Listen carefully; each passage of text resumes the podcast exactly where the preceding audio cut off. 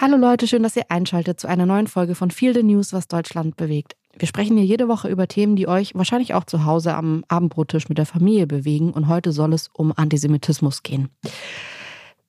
Antisemitismus wird aktuell mit politischer Diskussion verwechselt. Deshalb wollen wir besser darin werden, verborgenen Antisemitismus zu erkennen und ihn out zu callen. Was ist passiert in den letzten Wochen? Eigentlich folgend auf diesen antisemitischen Massenmord der Hamas in Israel gab es eine ganze Reihe von antisemitischen Aktionen, Äußerungen und eben auch Angriffen. Deshalb wollen wir die Sache ganz grundsätzlich betrachten. Der Auslöser davon, dass wir jetzt darüber reden, ist aber sicherlich die Flughafenstürmung eines antisemitischen Mobs in Dagestan, einer muslimischen Republik im Kaukasus, die gehört zu Russland. Und dort wurde am Samstag, den 28. Oktober, ein Flugzeug der israelischen Fluglinie El Al gestürmt, mit dem erklärten Ziel, Jüdinnen und Juden zu finden und zu ermorden. Das war so eine Art Pogromversuch, äh, muss man sagen. Ähm, und da äh, ist uns nochmal klar geworden, wie krass die Stimmung, die im Moment auch über soziale Medien verbreitet wird, die in der Öffentlichkeit herrscht, wie krass auf die auf das Leben von Jüdinnen und Juden einwirkt und zwar in der schlimmstmöglichen Weise. An verschiedenen amerikanischen Universitäten gab es Studierendengruppen, die ganz offen mit dem Hamas-Überfall sympathisiert haben. Der jüdische Student Eli Schmidtman hat eine Erklärung jüdischer Studierenden verlesen, in die wir mal kurz reinhören wollen.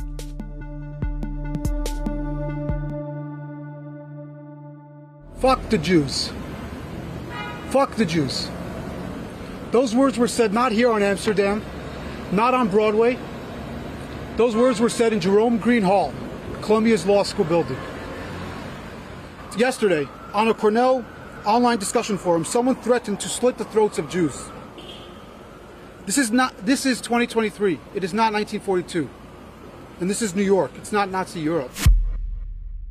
Jüdische Studierende fühlen sich unsicher, sogar an den Universitäten, wo man glauben sollte, dass das jetzt alles andere als ein ähm, gefährlicher Raum ist, aber es gab sogar einen Dozenten der Cornell-Universität, der kurz nach dem Massenmord in einer öffentlichen Pro-Hamas-Kundgebung gesagt hat, I am exhilarated. Ich bin hoch erfreut wegen dieses Massakers. Das also ist eine Stimmung, die dort herrscht unter Intellektuellen. Und wir haben das an vielen Teilen der Welt, zum Beispiel auch in Berlin.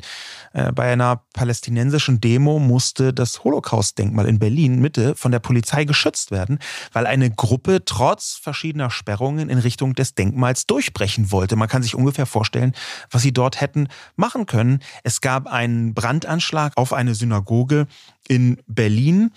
Und in verschiedenen Teilen von Berlin wurden jüdische Häuser oder Häuser, wo Jüdinnen und Juden wohnen, markiert mit Davidsternen. Fast genauso wie das unter dem Naziregime üblich war. Ja, und warum machen wir diese Sendung?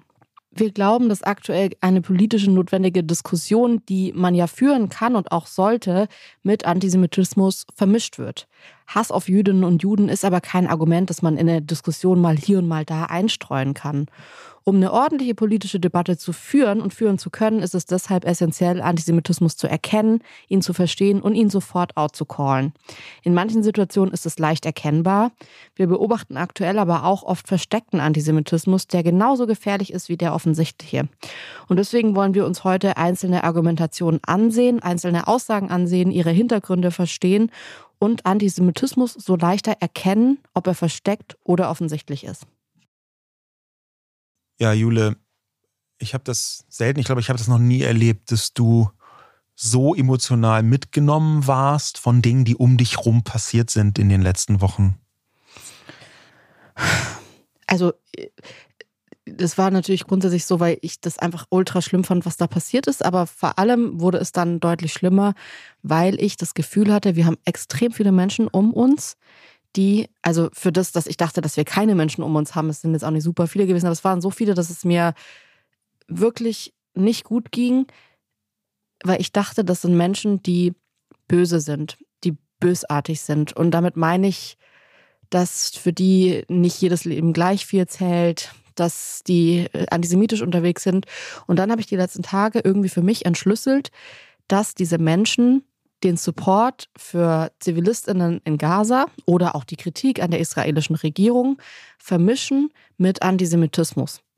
Und ich dachte deswegen, dass sie Antisemiten sind. Und ich habe aber gemerkt, und ich glaube, das ist Teil der Propaganda der Hamas, die wollen natürlich, dass diese zwei Sachen aneinander gekettet sind, dass man nicht ähm, Empathie empfinden kann für Palästinenser in, in Gaza und trotzdem nicht antisemitisch sein kann. Und oft wurden deswegen die letzten Tage von Menschen, die ich mochte, antisemitische Narrative verbreitet, die aber eigentlich nur Empathie mit einer Zivilbevölkerung haben sollen oder auch vielleicht berechtigte politische Fragen. Wie sehr kann man die israelische Regierung in den letzten Jahren kritisieren? Solche ganzen Fragen, wo ich sagen würde, das ist absolut legitim, lasst uns auf jeden Fall darüber sprechen. Ich will jetzt keine Person sein, die sagt, ey, äh, darüber darf man überhaupt nicht sprechen. Ich finde nur, das darf halt überhaupt nicht an Antisemitismus gekettet sein. Und ich glaube, dass es deswegen wichtig ist, das voneinander trennen zu können. Und ich merke das oft bei dir, dass du ähm, so einer Ohnmacht oft mit Wissen begegnest. Und das kannte ich vorher in so einer Form nicht, weil du dich, finde ich, manchmal absurd reinsteigerst in so Wissen, das schon wirklich, wirklich sagen, so untergeordnetes Wissen ist. Ich mache mal so ein Beispiel. Rassismus oder so rechtsradikale Gruppierungen in Deutschland finde ich bei dir verrückt, wie viel du weißt über Symbole, Tattoos, Untergruppierungen, und damit meine ich jetzt nicht so irgendwie Gruppierungen, die jetzt alle kennen, so rechte Untergruppierungen, sondern du kannst manchmal Dinge erkennen oder so Tattoos, daran merke ich es voll oft. Ähm, und das Outcallen in der Weise, das, da war, wusste ich noch nicht mal, um was es geht. Und ich finde das aber gut. Ich habe das bei dir jetzt schon so oft beobachtet und dachte mir, das ist eigentlich voll nützlich, ein Wissen in einem Bereich zu haben, der einem eigentlich Angst macht, weil das bedeutet, dass man total gut abgrenzen kann. Man kann Leute, potenzielle TäterInnen erkennen. Ähm, und man kann vielleicht auch, weil das passiert nämlich auch, finde ich, wenn man nicht richtig gebildet ist in einem Thema, dass man Menschen mit reinzählt, die da gar nicht mit reingehören. Das alles bedeutet aber, dass man sich damit halt richtig sorgfältig auseinandersetzen muss. Und ich finde, das machst du bei Rassismus so toll und auch in anderen Bereichen so toll, dass ich mir dachte, ich will mir das jetzt für diesen Bereich abschauen und habe die letzten Tage damit angefangen, wirklich mir ein Wissen anzueignen, was jetzt beispielsweise arabische Parolen angeht auf ähm, Demos. Das verstehe ich natürlich nicht und dann wollte ich irgendwie für mich wissen, ähm, was auf dieser Sprache bedeutet. Einfach nur, okay, ich möchte mit einer Zivilbevölkerung Empathie zeigen. Und das finde ich ist ein Grund, der einen völlig berechtigt in Deutschland auf die Straße zu gehen gerade und zu demonstrieren. Dann gibt es aber Parolen, die sind antisemitisch und ich will erkennen, was ist antisemitisch, auch um mich davon abgrenzen zu können und andere Leute outcallen zu können. Und ich habe total gemerkt, dass ich es gut finde, das abzugrenzen. Und dieses Abgrenzen hat damit zu tun, dass man genauer hinsieht und sich überlegt, was weiß ich darüber ähm, und wo muss ich mir noch ein Wissen aufarbeiten, um dann auch persönlich zu wissen, hier ist eine Grenze erreicht und da kann ich ganz klar sagen, ich verhalte mich hier anders diesen Menschen gegenüber.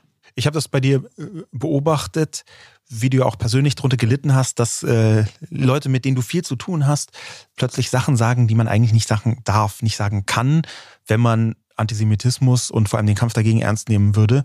Meine Erschütterung war auch vorhanden, allerdings war das eher eine Art Bestätigungserschütterung.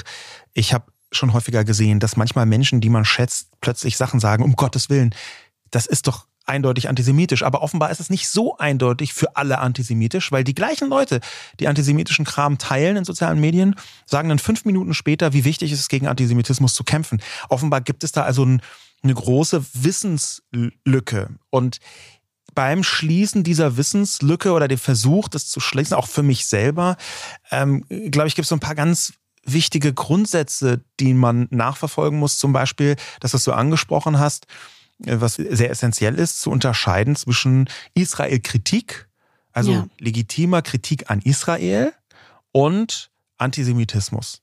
Denn Israel ist ein demokratischer Staat. Natürlich kann man den kritisieren. Ja, die Frage ist noch, wie oft und wie intensiv, aber die lassen wir einfach mal beiseite. Ähm, und was ist aber legitime Israel-Kritik und was nicht? Und das ist kein ganz neues Phänomen, vorsichtig gesagt.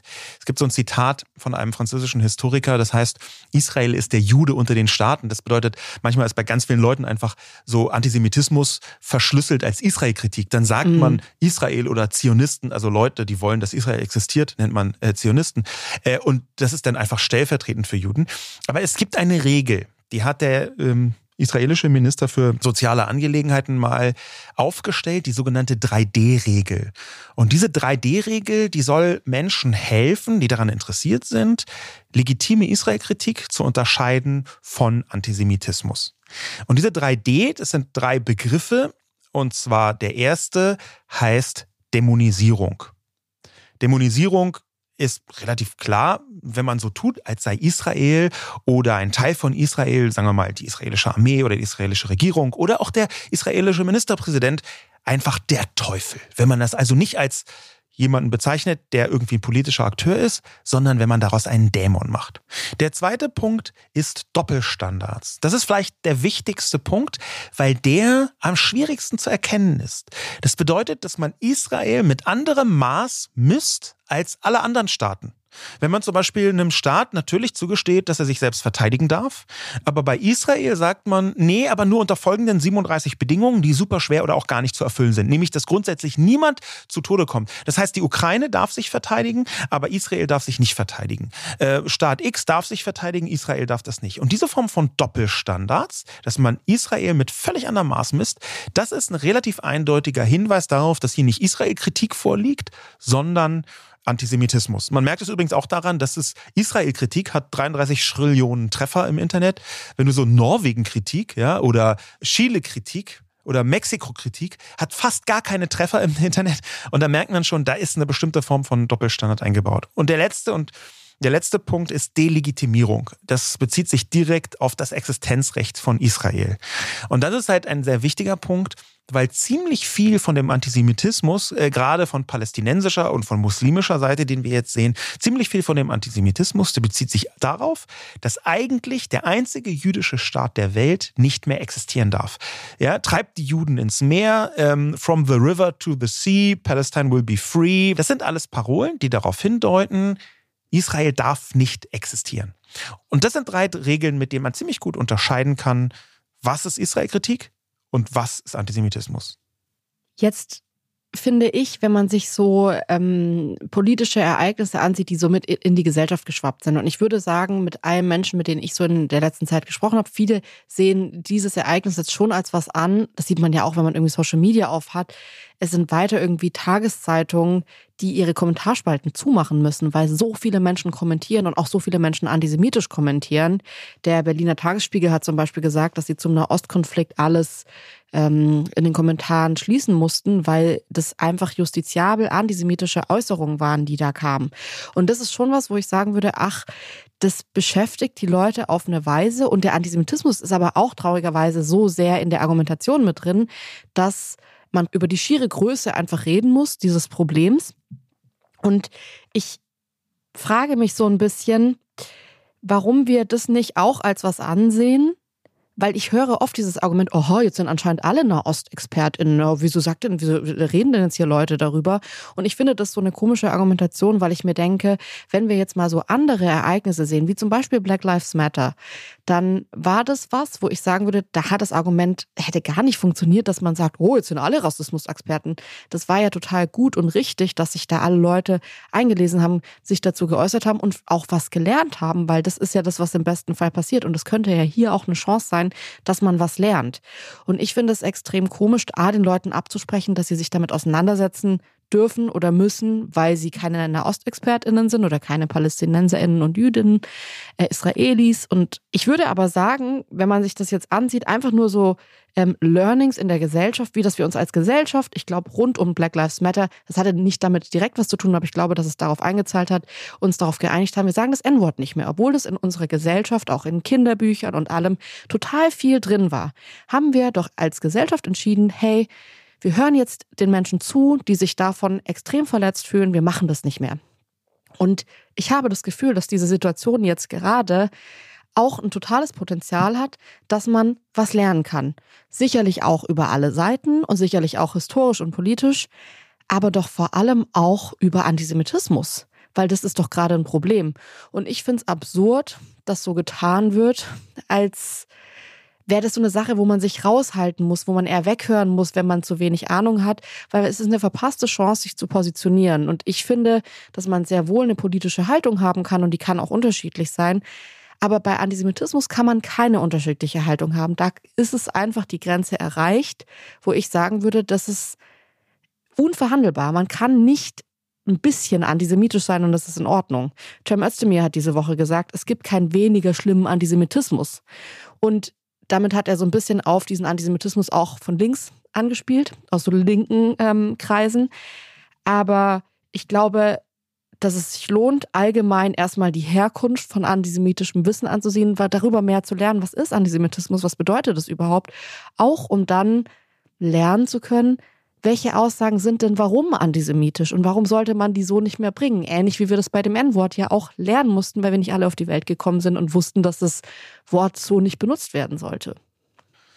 Ja, was, was du sagst, dass äh, diese Einlassung, jetzt sind plötzlich alle Nahostexpertinnen, dass das einen ganz katastrophalen Hintergrund hat, das ist schon in der Größenordnung der Wortmeldungen begründet. Ähm, wenn man jetzt spezifisch auf muslimischen Antisemitismus geht, der ja äh, spätestens seit dem Hamas-Überfall sehr, sehr präsent ist. Ja, bis hin dazu, dass Erdogan in der Türkei einfach eine Pro-Hamas-Rede gehalten hat.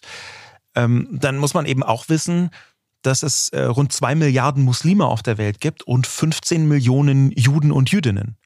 Und zwar inklusive denen in Israel und überall auf der Welt. Also es gibt insgesamt auf der ganzen Welt 15 Millionen Juden und Jüdinnen. Und das heißt, Juden sind einfach auch darauf angewiesen, dass sich andere Nicht-Juden zu Wort melden, um wenigstens den Hauch einer Chance zu haben. Selbst wenn nur zwei Prozent aller äh, Muslime auf der Welt sich antisemitisch äußern würden. Das bedeutet, hier ist ein riesiges Zahlenungleichgewicht, was leider bedeutet, diese Formulierung, jetzt sind plötzlich alle Nahostexpertinnen, das ist eine Form von Silencing. Vor allem deswegen, weil es dazu führen soll, dass Leute, die Israel oder Juden und Jüdinnen unterstützen, bitte gefälligst ihre Schnauze halten sollen. Lass uns doch mal, du hast es schon gerade gesagt, es gibt muslimischen Antisemitismus ähm, und islamistischen Antisemitismus. Ich glaube, ich würde gerne reingehen in so verschiedene Formen, weil wir da die letzten Tage ja oft dann auch, wenn der eine Antisemitismus ans Licht kommt, hören, ja, aber es gibt noch einen anderen. Wo ich mir denke, ja, aber das ist jetzt Quatsch. Also, mhm. wenn man, man kann den einen outcallen, ohne zu sagen, also man, man kann ja nicht irgendwie sagen, ja, das hier ist rassistisch, was du gesagt hast, und dann sagt die Person als Argument, ja, es gibt aber auch anderen Rassismus. Ja gut, aber das macht jetzt deinen Rassismus nicht weniger schlimm. Ja. Und ich finde schon, dass man sich alles mal ansehen muss. Man muss sich ansehen, dass es in Deutschland, und das wissen wir auch ganz genau, äh, einen historischen Antisemitismus bei uns gibt, der überhaupt nichts mit dem Islam und mit Muslimen zu tun hat. Den muss man sich ansehen. Wir haben die Pflicht, uns den anzusehen. Ich finde es aber auch komisch, den anderen sich nicht reinzuziehen. Und ähm, eine Seite, die mir extrem geholfen hat für islamistischen Antisemitismus, ist äh, die Bundeszentrale für politische Bildung.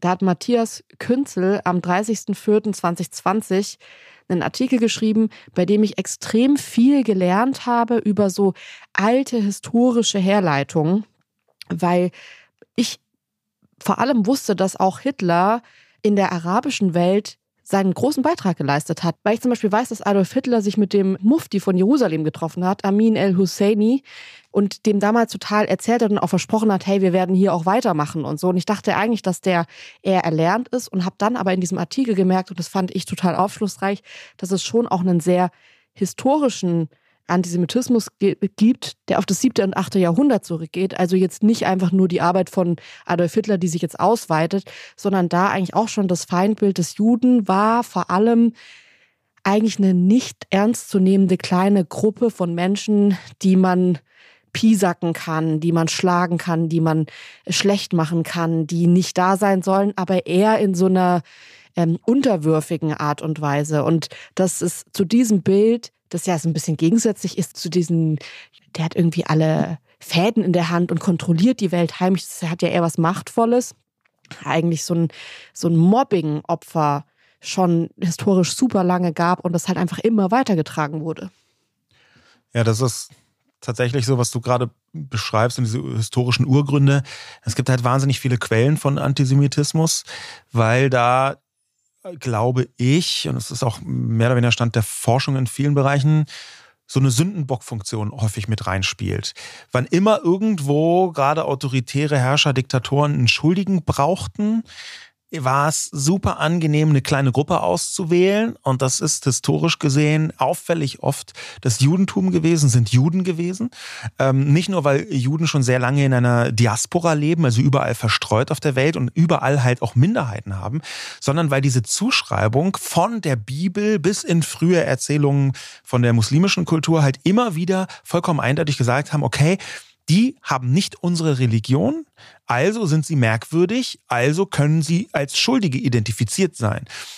Und dazu sind halt immer wieder selbstverstärkende antijüdische, antisemitische äh, Erzählungen gekommen, dass zum Beispiel die Juden Brunnen vergiftet hätten, dass sie Kinder getötet hätten. Das ist quer durchs Mittelalter einfach eine christliche Erzählung gewesen. Viele von diesen ganz krassen christlichen ähm, Antisemitismen sind damit unmittelbar verzahnt. Man erkennt es zum Beispiel daran, dass Martin Luther, ja, also der Begründer einer ganzen christlichen Richtung, äh, dass Martin Luther zu den glühendsten Antisemiten des Planeten gehört hat. Wenn man sich so ein paar von den Zitaten anschaut von Luther, dann ist das ein Vorgriff in einer Weise auf Judenhass, die man sich kaum vorstellen kann. Er hat ein Buch geschrieben, ähm, beziehungsweise eine Schrift von den Juden und ihren Lügen. Das fängt so an. Und da gibt er ganz konkrete Ratschläge. Er sagt nicht nur, dass die Juden ein verzweifeltes, durchböstes, durchgiftetes Ding seien, sondern auch die Plage, Pestilenz und alles Unglück, ja, was sich wow. sehr, sehr nach Nazitum anhört. Das sind Zitate von Luther.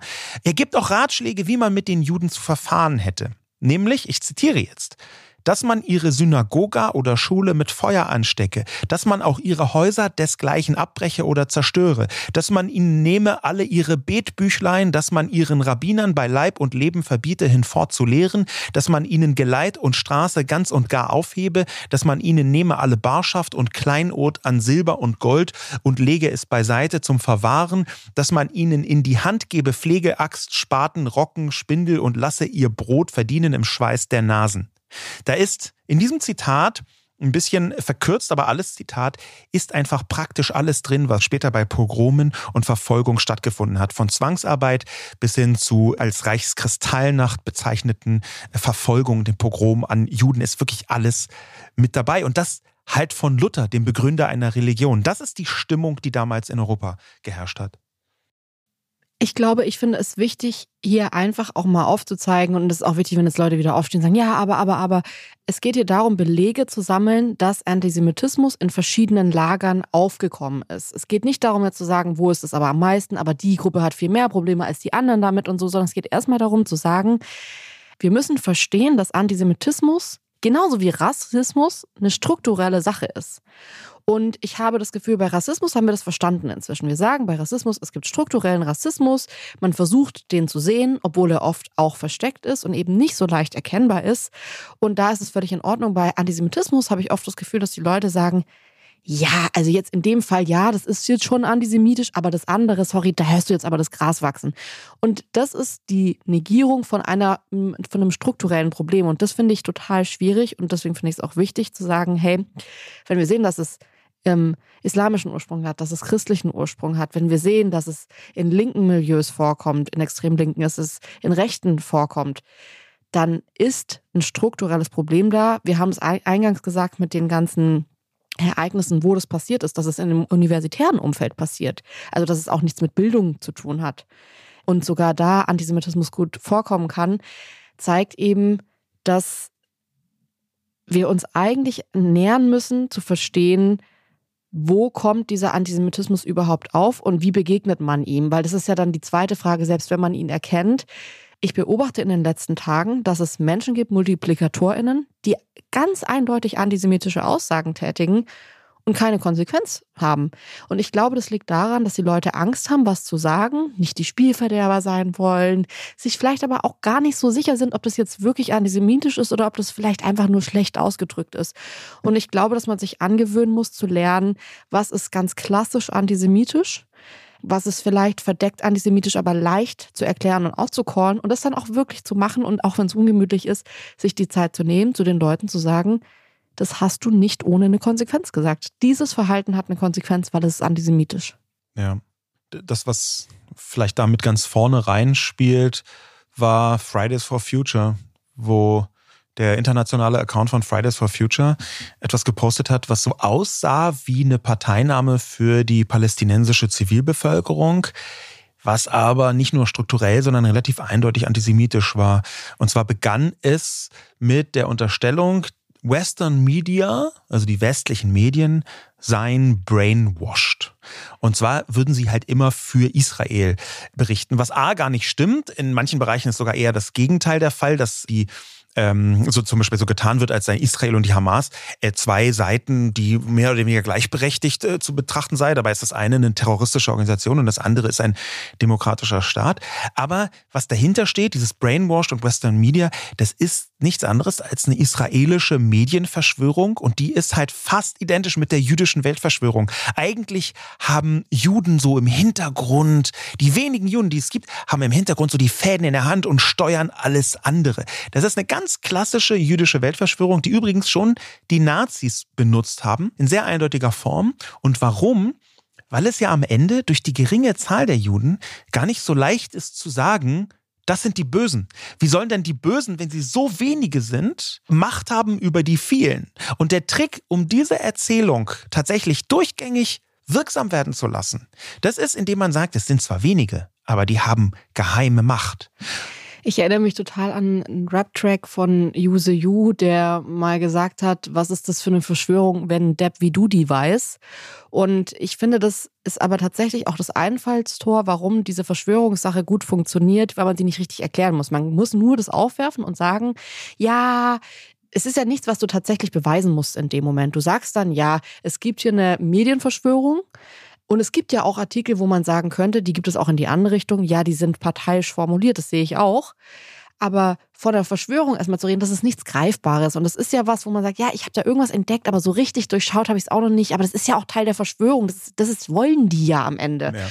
Und dieses sich ein bisschen offen lassen, dass man eigentlich keine Argumente mehr hat und dass man das nicht genau benennen kann. Das Problem ist halt, führt dazu, dass das Problem schon immer da war. Es gab es ja auch schon immer von dem vergifteten Brunnen über jetzt die Medienverschwörung, wo man sagt, man weiß es nicht ganz genau, aber irgendwas muss da doch im Busch sein, irgendwas muss da doch schief sein. Und das sind so Momente, wo ich mir dann denke, es gibt doch, man kann doch Israel kritisch sein, was die Regierung angeht. Und ich sehe das, ich habe das, dieses Argument habe ich wirklich auch von einem Journalisten, der für die öffentlich-rechtlichen arbeitet und immer noch arbeitet, vor ein paar Tagen gesehen mit der Medienverschwörung, wo ich mir dachte, verrückt, du arbeitest sogar bei den Medien ähm, dieses Bild, dass da irgendwelche Formulierungen verwendet werden, die ja jetzt mal wieder typisch sind und so. Eigentlich solltest du für so eine Aussage wirklich eine Abmahnung bekommen, weil es sch schrecklich gefährlich ist, als Medienperson den Leuten zu sagen, das, das stimmt, ich arbeite sogar bei den Medien und sehe das. Und ich glaube aber, dass die Person in dem Moment einfach eine selektive Wahrnehmung hat. Man muss auch sagen, da hilft jetzt irgendwie Instagram und der Algorithmus nicht so wirklich, weil man wird dann auch oft irgendwie in seiner Wahrnehmung in der Berichterstattung bestätigt. Ich würde aber schon sagen, dass es schwierig ist, ein Argument aufzubringen, das nicht richtig belegt und widerlegt werden kann. Ja. Weil wenn man ihn jetzt anschreiben würde und sagen würde, woher hast du das denn? Dann gäbe es Argumente, die man sehr wohl aufbringen kann, wo man jetzt sagen kann, okay, natürlich kann man die israelische Regierung kritisieren und es gäbe tausend Belege und Argumente dafür, warum man die in diesem und jenen Fall kritisieren kann. Bei so Verschwörungssachen aber ist es so ein bisschen so, dass der halt dann mit drei Artikeln kommen kann. Man könnte aber dann acht Artikel auch dagegen bringen und schon wird es irgendwie schwierig und es bleibt halt irgendwie im Raum zurück, dieser komische Geschmack von, ich habe was aufgebracht und jetzt ist es halt hier. Ja. Diese Nichtbegründung, von der du gerade sprichst, das halte ich für einen ganz wichtigen und ganz essentiellen Punkt, dass man ganz viel nur so aus einem Bauchgefühl hat, wo man es so weiter transportiert.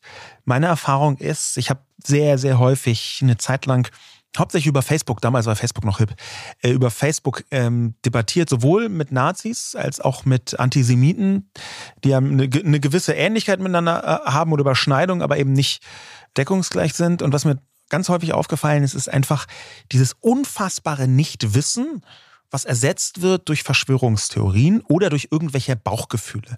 Und Verschwörungstheorien, die lassen sich, die sind entweder antisemitisch oder sie sind strukturell antisemitisch, die lassen sich aber fast alle auch antisemitisch wenden. Und es hängt ganz einfach damit zusammen, dass Verschwörungstheorien immer darauf basieren, dass eine kleine verborgene Minderheit von Leuten die große Masse manipuliert. Und diese kleine verborgene Minderheit, die sind halt auffällig oft irgendwie so fast ein bisschen jüdisch. Und genau deswegen sind ähm, Verschwörungstheorien fast immer antisemitisch, weil sie mit diesen kleinen die kleine Gruppe, die im Hintergrund ist und absolut, da irgendwas die, im Schilde führt. Die Fäden ziehen, die Marionettenspieler. Ja, und das, das ist genau dieser Einfallstor, was du sagst. Der wird einfach fehlendes Wissen ersetzt durch A, Bauchgefühl, Emotionalisierung, Propaganda und Verschwörungstheorie. Einfach weil ich sehr, sehr lange Deutschrap gehört habe und mir gerade wirklich die Lust daran vergangen ist, das noch viel zu hören, ähm, würde ich das auch gerne mit einbringen, weil das wirklich so ein Beispiel für mich war, wo ich das selber immer schon gehört habe, aber nicht richtig eingeordnet habe. Ich habe zum Beispiel viel Haftbefehl gehört und dachte mir, der hat einen äh, Song, der fängt halt an mit Rothschild-Theorie, jetzt wird ermordet. Und diese Worte, ich dachte noch, ey, also wenn man nicht daran glaubt, dann ist es ja so, wieso, wenn man das jetzt als, als so ein Gleichnis wahrnimmt, so von wegen Herr der Ringe mäßig irgendwie so das Böse und so, dann denke dann dachte ich mir so, krass, was der sich da für epische Inhalte ausgesucht hat, um irgendwie so seine äh, Rap-Texte zu machen. Und inzwischen würde ich sagen, äh, ich kann das Lied gar nicht mehr hören. Ähm, ich finde den Künstler extrem schwierig, weil ich und das ist für mich neu dazugekommen, dass es halt einen Antisemitismus gibt und zwar einen, der eben mit so Verschwörungstheorien wie der Rothschild-Theorie arbeitet und das aber in Teilen der Bevölkerung A als ein interessantes Bild angesehen wird, an dem vielleicht sogar irgendwie was dran sein könnte. Und wenn man das so betrachtet, und das habe ich nie gedacht, dass das Leute so betrachten, ich dachte immer, dass das als eine komplette Fiktion wahrgenommen wird, aber ähm, ich merke immer mehr, dass Leute A damit spielen, ob sie glauben, dass das Fiktion ist oder nicht. Dann sind wir hier natürlich auch irgendwie eine Argumentation von Kunstfreiheit. Aber am Ende muss man sagen, es gibt halt, und das hat sich jetzt ja auch gezeigt, einen tatsächlich ausgelebten Antisemitismus, wenn das alles Fiktion wäre und irgendwie ein cooles Drehbuch für ein paar coole Rap-Songs dann müssten gerade nicht Jüdinnen und Juden auf der Straße Angst haben.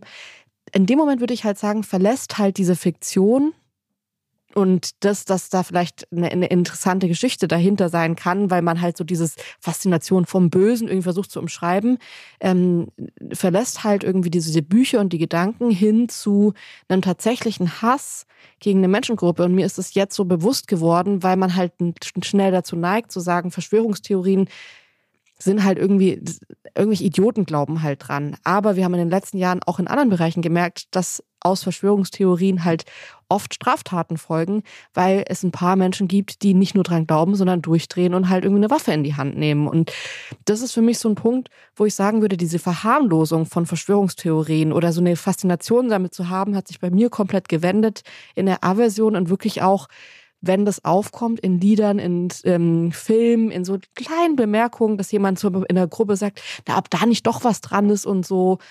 Ähm, das ist was, wo ich glaube, dass man reagieren kann in Zukunft und sich selbst. Also ich habe mir vorgenommen, da zu reagieren und es nicht mehr so als so ein netten Spleen durchgehen zu lassen, wenn Leute so ein bisschen abgerutscht sind in Verschwörungstheorien was du da aufbringst, ist ja in den letzten Jahren auch über Social Media richtig teilweise groß geworden. Diese Rothschild-Geschichten, die du von dem Haftbefehlssong gesagt hast, das ist ja ein Code für jüdische Bankiers, jüdische reiche Menschen.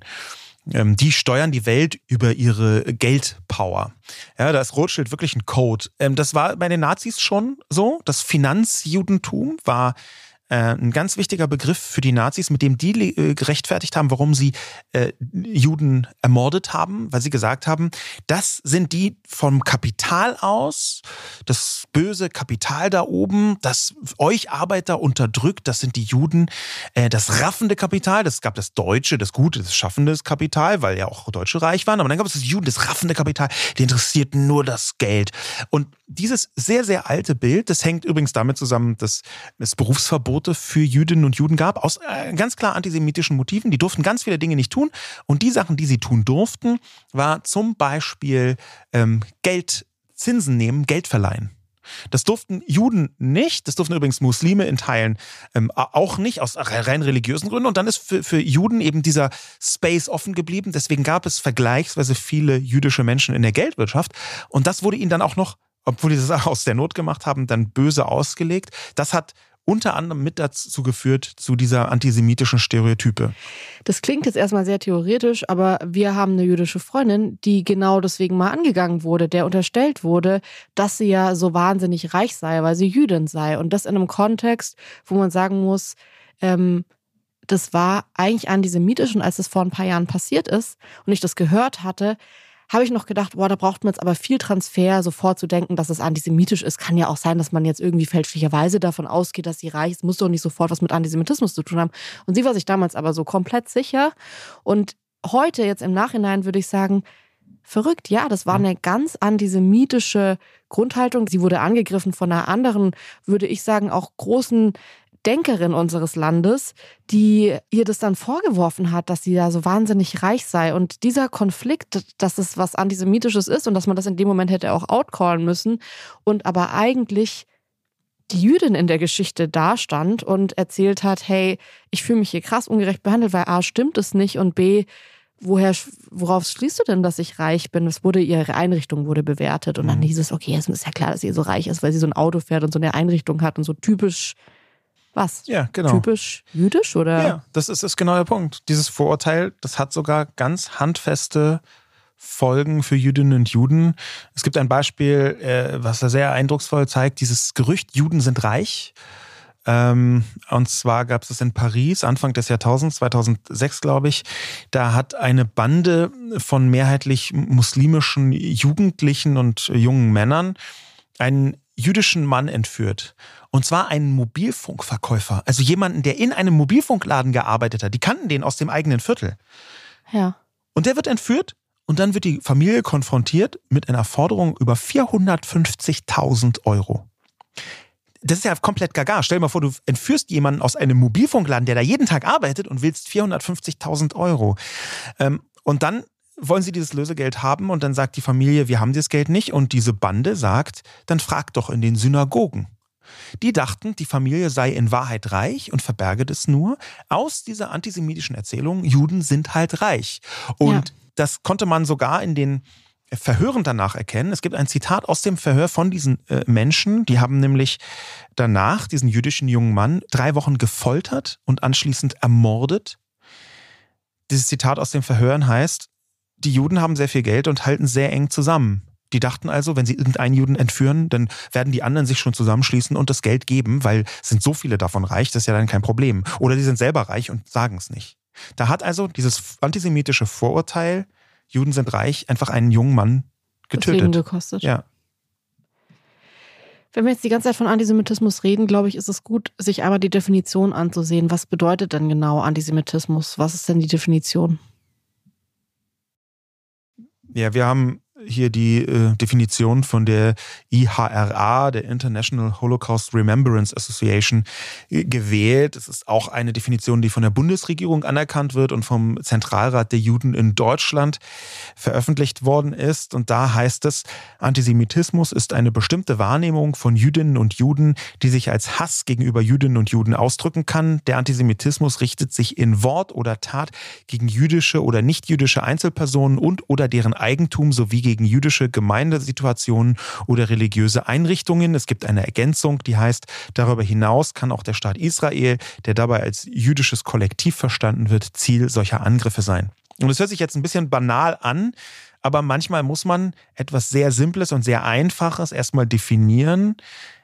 Auch gerade, weil Antisemitismus häufig so irgendwie verschoben wird. Antisemitismus ist deckungsgleich mit Judenhass. Es gibt manchmal so Leute, die springen aus dem Busch, gerade aus von links und sagen, aber Semiten sind doch auch Araber, die Nachfolger des Sem, biblisch, bla bla bla. Das, das ist nicht der Punkt, um den es geht. Antisemitismus als Begriff ist Judenhass. Und wer sagt, Antisemiten können nicht Araber sein, weil die sind ja selber Semiten, der sagt auch sowas wie, ja, Zitronenfalter falten Zitronen. Also das ist einfach, das ist ein Wort, was sich verselbstständigt, beziehungsweise was von der Definition her eindeutig ist. Antisemitismus gleich Judenhass. Es gab eine weitere Argumentation die letzten Tage, die mich extremst gestört hat. Die habe ich auch echt oft auf Instagram verbreitet gesehen und es regt mich richtig auf, weil ähm, die UN zitiert wird und die UN wird in den letzten Tagen so viel zitiert, als seien die so das Nonplusultra, als so eine ernstzunehmende Organisation, die so die ganze Diskussion nochmal so auf Null bringt, weil alles, was die sagen, äh, kann für bare Münze genommen werden. Und die Generalversammlung der UN fordert einen sofortigen, dauerhaften und nachhaltigen humanitären Waffenstillstand. Und dagegen wurde dann ähm, von der Tagesschau ein Zitat von äh, Benjamin Netanyahu geschnitten, der gesagt hat, so wie die USA nach dem Terroranschlag vom 11. September keine Waffenruhe zugestimmt hätten, wird Israel einen Stopp der Kämpfe mit der Hamas nicht zustimmen. Also es ist gleich noch dieses Bild daneben, die UN, die Friedensmenschen fordern, dass es einen sofortigen, nachhaltigen und für immer währenden Waffenstillstand gibt, so als wäre das jetzt irgendwie so eine e-, edle Forderung erstmal zu sagen, wir wollen Frieden, wir wollen keinen Krieg und alles muss gut sein. Und dagegen wird dann irgendwie auch noch Netanyahu geschnitten, der sagt, ja, das machen wir aber nicht. Ja, das ist auch deswegen grotesk, weil die UN bei vielen Leuten als neutrale Organisation wahrgenommen wird.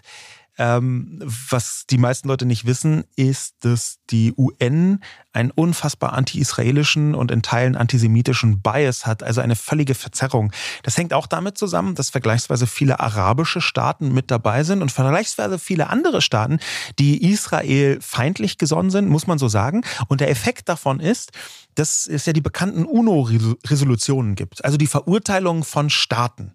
Ja, dann wird gesagt, Iran hat hier X gemacht oder China hat hier Y gemacht. Und tatsächlich hat Israel mehr Resolutionen als alle anderen anderen Länder zusammengenommen. Und das hängt einfach mit den Mehrheitsverhältnissen zusammen in der UNO. Der Sicherheitsrat, da gibt es ja die, die Vereinigten Staaten, also USA, die auf Seiten Israels sich sehr eindeutig positioniert haben, aber die haben schon so oft Resolutionen, die Wirksamkeit von Resolutionen mit verhindert, die im Sicherheitsrat hätten getroffen werden sollen, beziehungsweise der Sicherheitsrat, äh, da gab es dann Vetos dagegen, weil eine Vielzahl der Staaten sagen, ach, da sind wir preisgünstig mal gegen Israel. Das, was denn tatsächlich an internationalen politischen äh, Zusammenhängen hängt. Zum Beispiel, dass viele arabische Staaten ja sehr ölreich sind und da es da bestimmte Abhängigkeiten gibt. Zum Beispiel, dass viele arabische Staaten es ganz gut gebrauchen können, wenn ihre eigenen äh, Schwierigkeiten nicht so sehr auf die Tagesordnung kommen. Ja, und dann wird halt, und das ist kein Scherz, ich wünschte, es wäre ein Scherz, dann wird halt nicht etwa Iran oder Saudi-Arabien verurteilt wegen mangelhaften Frauenrechten, sondern Israel, weil die angeblich den palästinensischen Frauen äh, ihre Rechte beschneiden. Sowas passiert dann wirklich und dann äh, erzählen Leute irgendwas von der UNO und wie neutral sie sei oder meinen das zumindest und vergessen dabei, dass die UNO in ganz vielen Bereichen einfach alles andere als neutral oder objektiv ist, sondern sehr eindeutig anti-israelisch.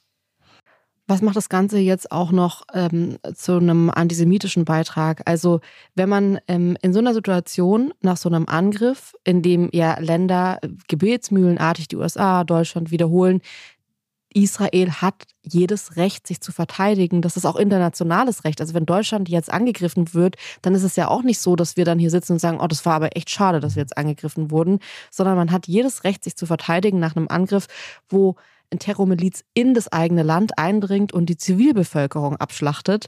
Und da muss man sich mal überlegen und sich auf der Zunge zergehen lassen, wie zynisch und wie grausam das eigentlich ist, dann zu dem Land zu sagen, wir fordern jetzt einen dauerhaften, äh, sofortigen und nachhaltigen humanitären Waffenstillstand. Also ja. das ist einfach ein, ein Vorschlag, der nicht passt auf die Realität, in der gerade sich Israel befindet. Und dass man das immer wieder wiederholen muss, dass Israel natürlich das Recht hat, sich zu verteidigen, finde ich hier nochmal besonders wichtig, weil die Leute das so ein bisschen so als hä, leg doch einfach die Waffen wieder nieder, dann ist doch alles okay. Und es stimmt einfach nicht. Wir reden gerade immer noch davon, auch Israel redet gerade die ganze Zeit immer noch von den Geißeln, die jetzt in diesem Moment noch von der Hamas verschleppt worden sind, die noch leben könnten, die man auch noch retten könnte. Und schon allein da finde ich das komisch, aber du hast diesen Doppelstandard schon mal vorhin erwähnt und ich finde, hier greift der ganz besonders und auch so, dass man ihm, ihm argumentativ begegnen muss. Ähm, wenn es um andere Geiseln über andere Länder geht, dann ist es oft so, dass es hoch emotionalisiert wird in der Zivilbevölkerung. Das sind oft diese Fälle, wo dann die Leute auf die Straße gehen und sagen eben, das Land muss alles dafür tun, die Leute frei zu bekommen. Es sind doch beispielsweise jetzt noch 30 Kinder unter den Geiseln. Die haben doch eine Zukunft, die könnten noch leben. Man muss alles tun, um die zu retten.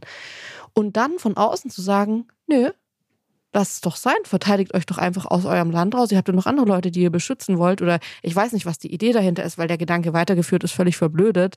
Ähm, das finde ich grausam und dass Menschen das in so einem Moment ernsthaft fordern, ist ein bisschen deine Erzählung, die du immer wieder mal bringst als Beispiel, die ich aber so richtig und wichtig finde. Es fing damit an, dass er zurückgeschlagen hat. Israel wehrt sich gerade und versucht gerade diese Geiseln zu retten. Das haben sie ja auch in ihrer Kommunikation als höchstes Ziel kommuniziert.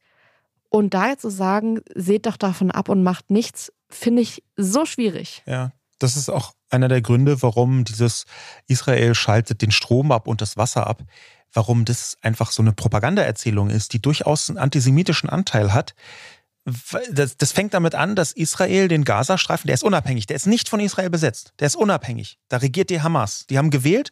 Israel ist 2005, 2006 da rausgegangen, hat übrigens alle jüdischen Siedler und Siedlerinnen einfach mit Gewalt zurückgeholt aus dem Gazastreifen.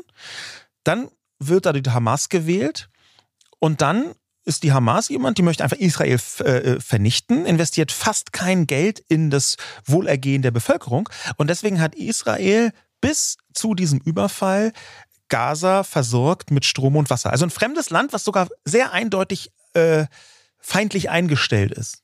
Das müssten sie nicht tun, haben sie trotzdem gemacht, wegen der Zivilbevölkerung. Ähm, und dann sagt Israel, wir stellen euch jetzt Wasser und Strom temporär ab, bis ihr die Geiseln freilasst.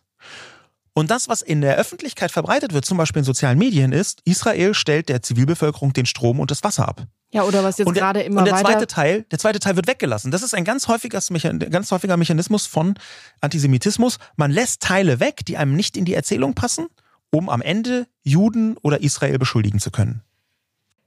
Jetzt ist es ein super komplexes Thema und weil man hier immer wieder, wir schrappen ja immer wieder auch so rein in ja, aber man muss doch politisch das auch kritisieren mhm. dürfen, ist es wichtig, hier nochmal eine Abgrenzung zu machen, gerade in diesem speziellen Fall. Ich lese in den letzten Tagen häufig, immer mehr Kinder im Gazastreifen sterben an Dehydrierung. Was ja heißt, wenn sie Wasser hätten, würden sie nicht dehydrieren. Israel stellt, stellt das gottverdammte Wasser wieder ein, die Leute, die Kinder verdursten hier.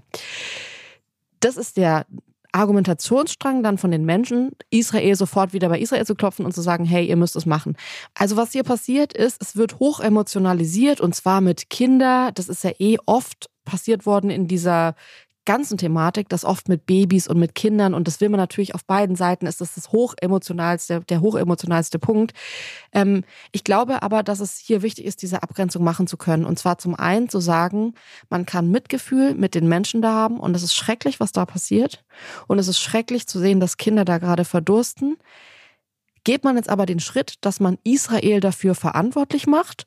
Oder kriegt man es hin zu sagen, ich finde das ultraschrecklich, was hier passiert, wir müssen eine Lösung finden dafür. Und es kann nicht sein, dass die Hamas reagiert, aber wir müssen auch mal sehen, dass es nicht in dem Interesse von PalästinenserInnen ist, die Hamas bei solchen Diskussionen politisch immer außen vor zu lassen und immer sofort zu sagen, okay, alles klar, Israel ist schuldfertig, aus ist die leichteste Erzählung, ist auch die antisemitischste Erzählung, weil wir haben ja den Schuldigen schon eigentlich vor der Diskussion gefunden. Ja, die Hamas kümmert sich einfach 0,0 um die Zivilbevölkerung. Die schicken noch immer jeden Tag Raketen rüber. Die haben eine riesige Infrastruktur unter Gaza, die sehr, sehr gut mit Energie und mit Wasser versorgt ist. Und was vielleicht auch mal wichtig ist in dieser Erzählung, Gaza ist keine Insel in Israel. Gaza hat eine Grenze zu Ägypten.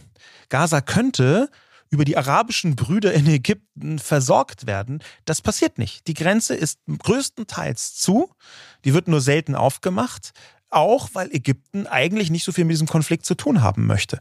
Das ist halt eine Erzählung. Ich glaube, was ganz wichtig ist in diesem ganzen antisemitischen Kontext, ist auch nochmal sich zu fokussieren auf den klassischen linken Antisemitismus. Äh, auf den Antisemitismus, der von links kommt. Wir haben den rechten Antisemitismus, der in Deutschland das industrielle Massenmorden von Juden als Ergebnis hatte, den Holocaust, der äh, bisherige katastrophale Höhepunkt des Judenhasses in Nazi-Deutschland, der, der rechte Judenhass. Und wir haben aber eben auch ähm, neben dem eben schon intensiv besprochenen muslimischen Judenhass in Deutschland einen linken Judenhass. Übrigens in ganz vielen Teilen der Welt, auch die amerikanischen Universitäten, da ist es häufig ein linker Judenhass. Und dieser linke Judenhass, der von den 68ern sich durchzieht bis heute, der hat leider relativ viele Wurzeln und relativ viele Gründe. Einer davon ist, dass es total angenehm ist, so vulgär Kapitalismuskritik zu betreiben. Also dieses die da oben, eine große, äh, eine, eine Elite, die uns knechtet und dann ist man auch wirklich nur noch einen Schritt der Benennung entfernt davon, dass man eben noch Kapitalismuskritik üben wollte, was völlig legitim und sinnvoll und wichtig ist und jetzt schon eine kleine Gruppe von zufällig auffällig vielen jüdischen Menschen zu ähm, beschuldigen, dass sie das eigentliche Übel seien. Und dieser linke Antisemitismus, der sich zum Beispiel gerade in einer Demonstration gezeigt hat vor dem Außenministerium, Free Palestine from German Guild, wo man so einen Schlusspunkt setzen wollte. Endlich muss Schluss sein, damit aus dem Holocaust Lehren zu ziehen. Jüdinnen und Juden sollen nicht mehr geschützt sein vor den Folgen des Holocaust. Also mit dieser Aggression, da ist plötzlich klar, wow, Linke hören sich mit einem Mal an, wie Rechtsextreme, wie Nazis. Und die Verbindung ist Judenhass, Antisemitismus, projiziert auf Israel. Ja, und aber auch Sternchen, und das würde ich schon hier auch gern mit ausführen, die Vermischung von politischer Kritik und Antisemitismus, weil Free Palestine, was glaube ich oft in diesen Kreisen als wir wollen einfach, dass Palästinenserinnen und Palästinenser frei sind, was ein völlig legitimes Argument ist, eine Zwei-Staaten-Lösung zu fordern und zu sagen, wir wollen nicht, dass den Menschen irgendwas passiert, die sollen überleben, ihren eigenen Staat aufmachen können, in Sicherheit leben. Das ist ein empathischer Wunsch, den man total haben kann. Den zu vermischen mit From German Guild, also da habe ich wirklich gedacht, jetzt verliere ich den Glauben, wenn ich sehe, dass das sind ja vor allem irgendwie Jonasse und Annikas und Yannicks und wie sie auch alle heißen gewesen, die da saßen, die sind alle in Deutschland zur Schule gegangen. Und ich finde, wenn man eins in unserem Geschichtsunterricht richtig lernt, dann ist es German Guild. Ich finde, Guild ist ein schwieriges Wort, aber sagen wir mal deutsche Verantwortung. Deutsche Verantwortung ist das nicht zu vergessen und nicht das in der, bei der nächstbesten Demo irgendwie zur Seite zu schieben und zu sagen, jetzt hört, wir müssen das endlich mal hinter uns lassen. Und ich glaube, dass es, wenn wir über linken Antisemitismus reden, total wichtig ist, auch über deutsche Verantwortung zu sprechen. Nicht über deutsche Schuld, aber über deutsche Verantwortung. Und wenn man hier in diesem Land aufgewachsen ist, dann ist es einfach völlig absurd und es wird auch hoffentlich noch in 1000 Jahren und in 5000 Jahren völlig absurd sein, diese Geschichte nicht im Hinterkopf zu haben und da nicht eine Sensibilität zu haben. Das ist nichts Schlimmes, eine Sensibilität zu haben, dass es auch bei dieser Demo so dargestellt wurde, als sei das, was man endlich hinter sich lassen muss, das finde ich so vogelwild verblödet. Ja, schon mal die sogenannte Schlussstrichdebatte und jemand schrieb auf Twitter, auf Twitter, das sei die Schlussstrichdebatte von links. Das ist tatsächlich mhm. in den 80er Jahren ist die von rechts gekommen, von einem Historiker Ernst Nolte, der gesagt hat, jetzt müssen wir langsam mal äh, einen Schlussstrich ziehen, darunter, dass äh, die Vergangenheit uns immer diese deutsche Großartigkeit irgendwie bedroht. Und jetzt kommt diese Schlussstrichdebatte von links im Israel. Konflikt und knüpft damit an an super dunkle Zeiten. Und plötzlich gibt es, was Antisemitismus angeht, von links und von rechts ganz ähnliche Zugänge. Eine, eine Querfront, die man so in der Radikalität gar nicht gedacht hätte, dass sie existiert. Und trotzdem ist sie da und trotzdem finden wir linke Intellektuelle, die dann eben doch irgendwie sagen, ja, das mit der Hamas war schon schlimm, aber.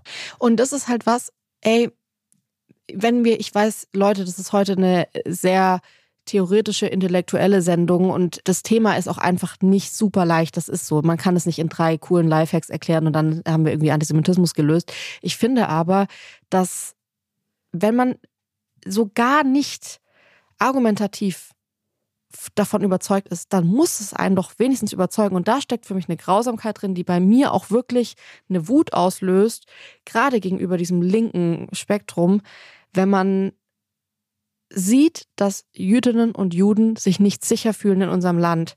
Der Spiegel hat dazu gerade eine große Geschichte rausgebracht, wo Jüdinnen und Juden in unserem Land interviewt wurden und Sachen gesagt, ich bin nicht beteiligt an der Bedrohung und trotzdem schäme ich mich so sehr, dass Menschen, die hier ihre Zukunft, ihre Zuflucht, ihr Zuhause gefunden haben, sich ihnen das genommen wird, sie sich nicht sicher fühlen. Es ist einfach die größte Sache, dass überhaupt noch Jüdinnen und Juden hier in unserem Land mhm. sind, die sich aktiv dafür entschieden haben, mit unserer Geschichte hier trotzdem zu leben. Und es ist ein großes Geschenk, dass sie das entschieden haben. Und wir sollten das wirklich so behandeln. Und ich finde es grausam, dass das die Menschen nicht at least überzeugt, dass sie nicht einfach nur diese Menschen, diese angsterfüllten Menschen sehen und auch diese Anschläge sehen und sagen, ja, meine ganze Argumentation, ich bin theoretisch irgendwie ganz woanders, aber das kann ich total anerkennen und ich will natürlich überhaupt nicht, dass das passiert und dass die Menschen nicht mal dieses Bare Minimum an Menschlichkeit hinbekommen. Das macht mich wütend und unverzeihlich mit diesen Menschen auf eine Weise. Ja, ja ich kann es super gut nachvollziehen und ich kann auch so gut nachvollziehen, wie einen das wütend machen kann, wenn man solche Unmöglichkeiten hört, wie diesen ja leider linken Trick Israel als Apartheidstaat zu bezeichnen, als Kolonialismus, völlig unwissend, auch wieder hier komplettes Unwissen, dass mehr als die Hälfte der Jüdinnen und Juden in Israel, die kommen halt aus Nordafrika und sehen halt ganz genau so auch aus, sephardische Juden. Das wissen viele Leute überhaupt gar nicht, was das überhaupt ist. Da wird es halt immer so als weiß gegen braun, als, als komischer äh, rassistischer Kampf äh, betrachtet, was auch eins zu eins Hamas-Propaganda ist. Und an diesem Unwissen, dann mit diesem Unwissen Propagandanarrative einfach so aufzusaugen und als Effekt schaltet man die Menschlichkeit ab, wie du es gerade gesagt hast. Als Effekt schaltet man die Menschlichkeit ab, wenn es um jüdische Babys geht, wenn es um israelische Menschen geht, wenn es um Menschen in Israel geht. Wenn man also anfängt, so selektiv seine Humanität zu verteilen und nur noch zu schauen, wo passt in meine Ideologie gerade mal rein, das ist dann aber in Ordnung. Diese Babys von Hand zu töten, ist dann aber in Ordnung. Das ist für mich eine Katastrophe. Und ich habe eine Wortmeldung gesehen, die vielleicht diesen Unterschied ganz gut skizziert. Und da hat jemand gefragt, ist denn ein Unterschied zwischen den jüdischen Babys, die getötet worden sind beim Hamas-Überfall und den palästinensischen Babys, die bei den Luftschlägen getötet worden sind, in Klammern unter anderem, weil die Hamas äh, Kinder als Schutzschilde missbraucht. Und die Antwort ist, es gibt keinen Unterschied in den toten Babys. Die sind beide tot. Es gibt einen gigantischen Unterschied zwischen den Menschen, die das getan haben. Die einen haben die Kehlen von Kindern durchgeschnitten und die anderen sind mit dem Flugzeug darüber geflogen, haben vorher häufiger gesagt, Achtung, Zivilbevölkerung, geht aus dem Weg, wir müssen die Hamas-Zentren treffen, sonst überfallen die unsere Kinder wieder, haben alles daran gesetzt, Zivilbevölkerungsopfer zu vermeiden es ist trotzdem nicht geschehen, auch weil die Hamas eben äh, äh, menschliche Schutzschilde benutzt. Und zwischen diesen beiden Männern, zwischen diesen beiden Menschen besteht ein gigantischer Unterschied. Der besteht nicht zwischen den Babys, sondern zwischen auf der einen Seite den Tätern und auf der anderen Seite, die auf die Täter reagieren, die Soldatinnen und Soldaten. Letzte Woche war Theo Weigel, ähm, ehemaliger Finanzminister, ich glaube, er war die längste Zeit in Deutschland Finanzminister, ähm, bei Markus Land zu Gast. Ich mag den eh sehr gerne. Das war ein sehr, sehr interessantes Interview. Auch weil sich in Teilen ja einfach unsere Geschichte gerade, ja, ich finde, wiederholt ist so schwierig, weil man kann es nicht gleichsetzen. Aber es gibt so einzelne Momente, die man rausziehen kann, die so oder so ähnlich schon mal passiert sind. Und das ist schrecklich. Und ähm, Theo Weigel hat erzählt, der ist jetzt wahrscheinlich auch schon gut über 80, wie er seinen Bruder damals verloren hat, seinen großen Bruder. Er war noch klein, fünf Jahre alt, als das passiert ist. Der Bruder war 18 und hat in den letzten Tagen des Zweiten Weltkriegs einen Brief an die Eltern geschrieben und hat gesagt, er glaubt, dass es fast vorbei ist oder bald vorbei ist. Und dann hat er geschrieben im letzten Satz, aber man lebt doch gern. Und ähm, ich habe das so gehört und ähm, das war echt berührend, als Theo Weigel das erzählt hat, weil der Bruder leider kurz danach gestorben ist und er seinen Bruder so verloren hat und das war das Letzte, was er von seinem Bruder gehört hat. Und ich finde, dieser Appell vielleicht auch so als letztes bei dieser Folge jetzt hier, weil diese Gedanken und diese Phrase, aber man lebt doch gern, die beschäftigt mich in den letzten Tagen, wenn ich alle Bilder sehe, die damit zu tun haben. Und damit meine ich wirklich alle Bilder und nicht nur irgendwie die eine Seite mehr als die andere und die haben es aber mehr verdient. Ähm, das ist unfassbar grausam.